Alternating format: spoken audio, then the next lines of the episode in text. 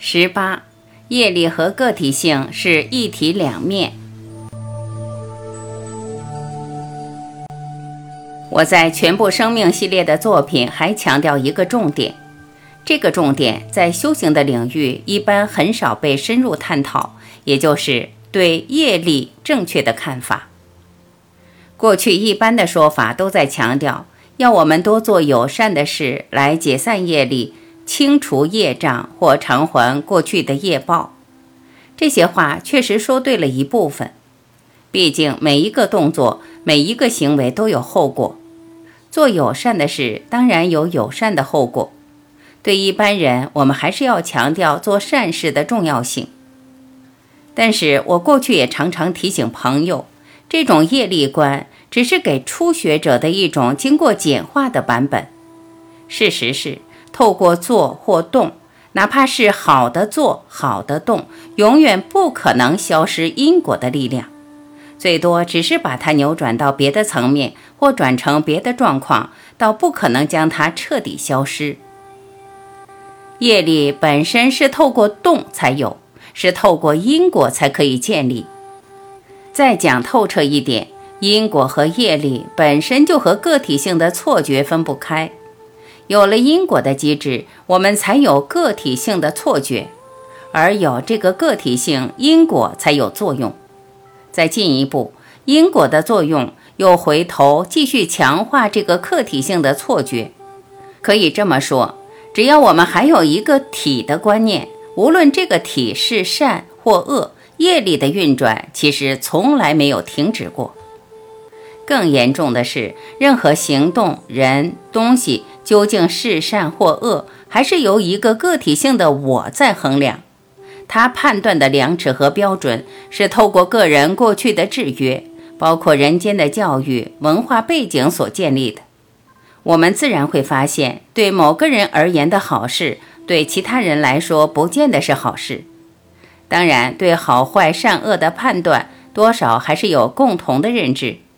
但是集体的认知依旧离不开个体我的作用，只是得到比较多个体的肯定与认同，是这样，我们才建立一种集体的文化，而设立一套可以被大家接受甚至认可的行为。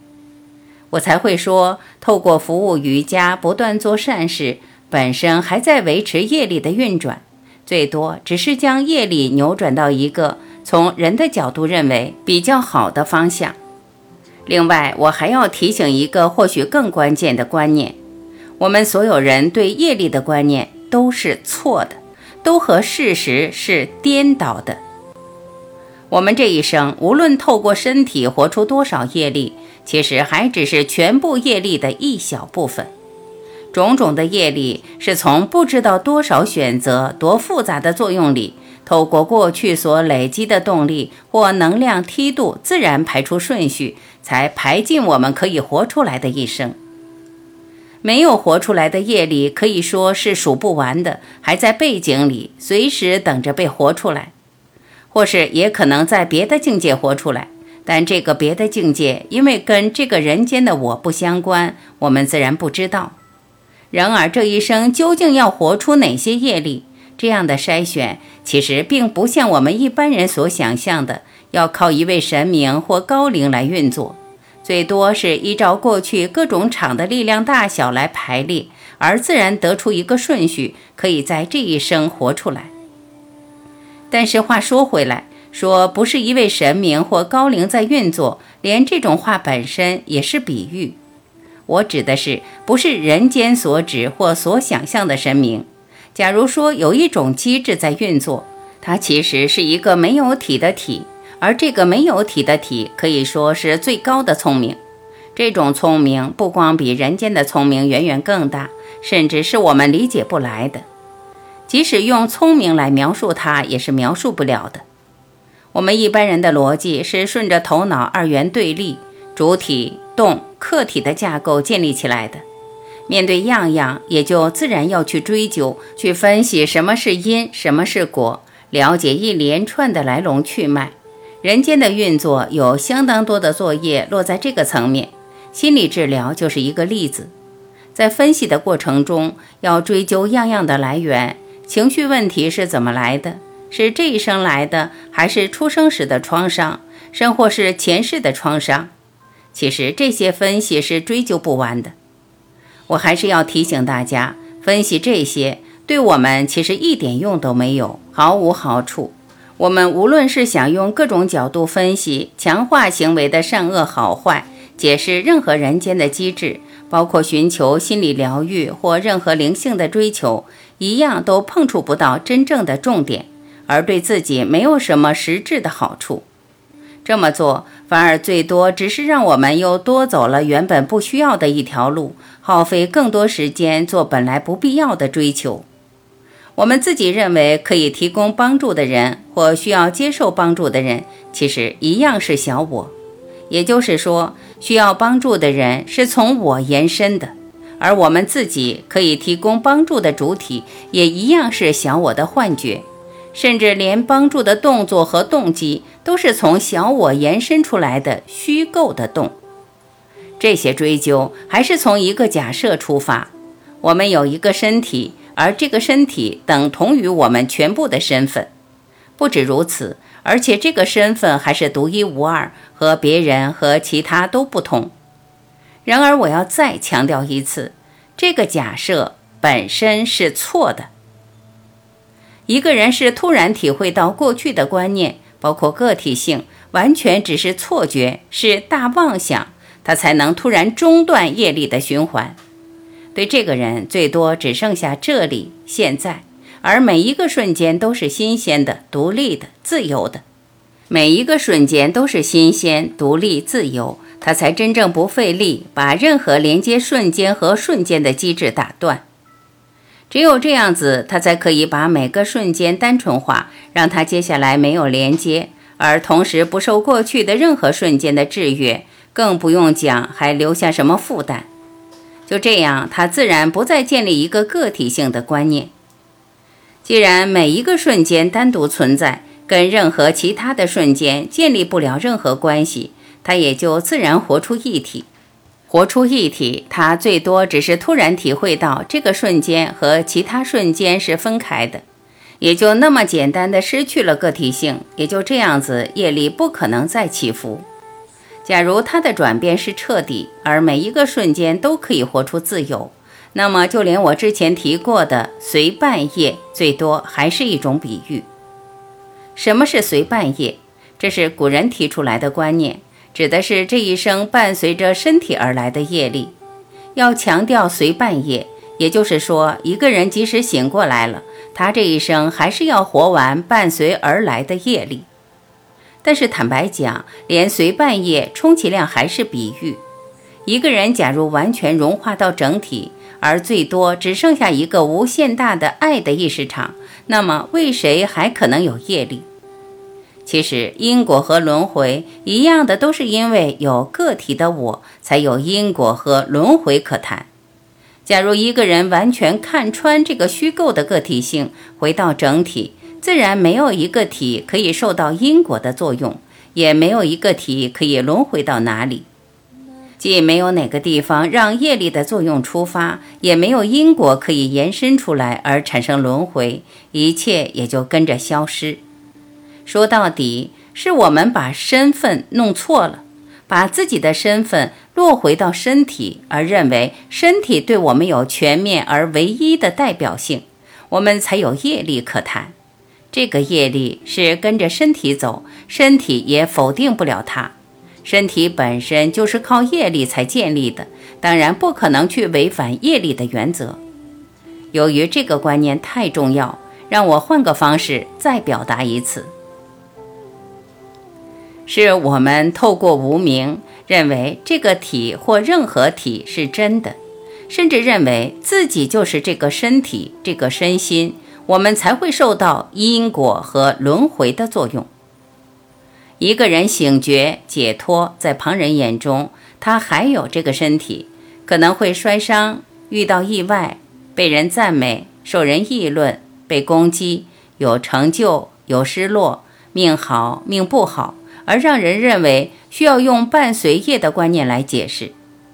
但是对这个解脱的人，没有什么叫业力。甚至也没有什么随伴业。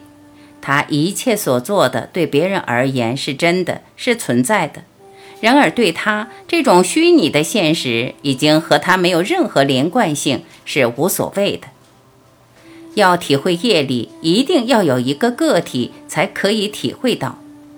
假如这个个体性彻底融化在整体，那么已经没有一个作者、一个体、一个谁可以去体会到什么机制。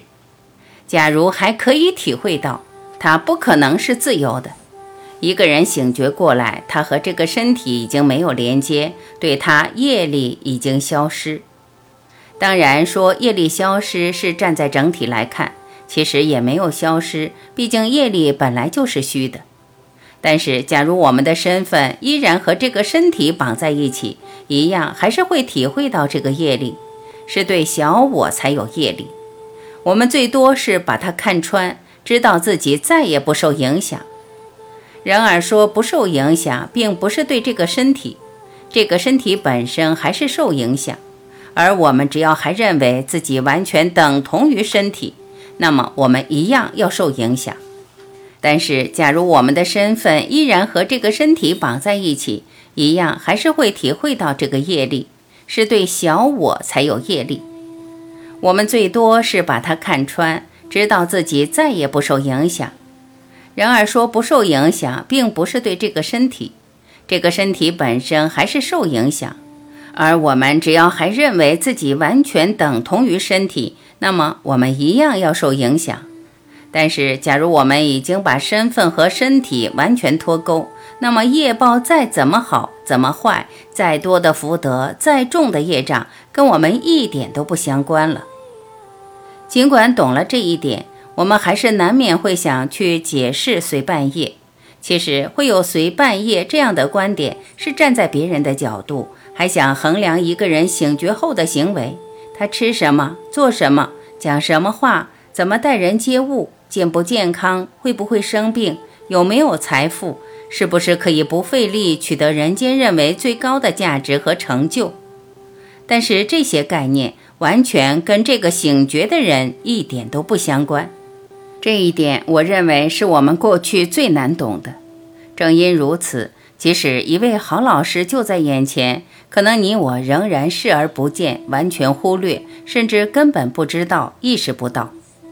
要解开这一切，其实不是靠追求，而只是把我们的注意轻轻松松带回人间的源头。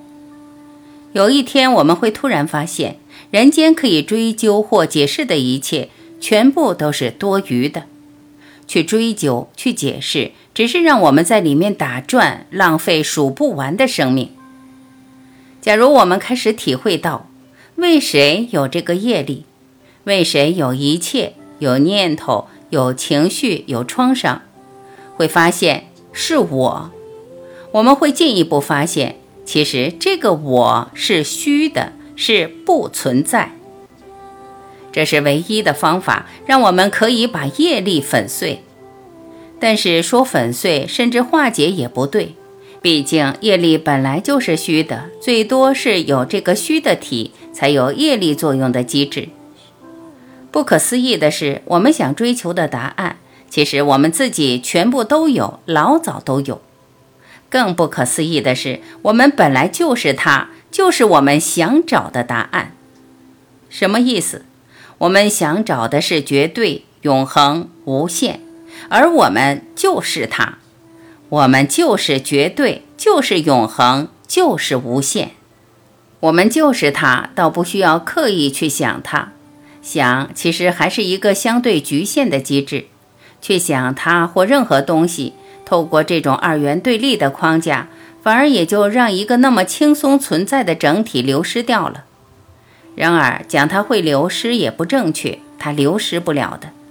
有趣的是，不去想它，我们也才可以自然活出它。要活出它，我们也只是走到相对意识的根源，停留在绝对意识的门户，定住在大我最多也只是这样子。我们早晚也会发现过去的所有矛盾包括什么叫业力什么是好的业力什么是坏的业力怎么转变业力怎么清除业力这些议题本身也是多余的。不去追究这些我们竟然反而把全部烦恼都解散了。这本身才是奇迹而这个生命的奇迹不晓得已经等了我们多久。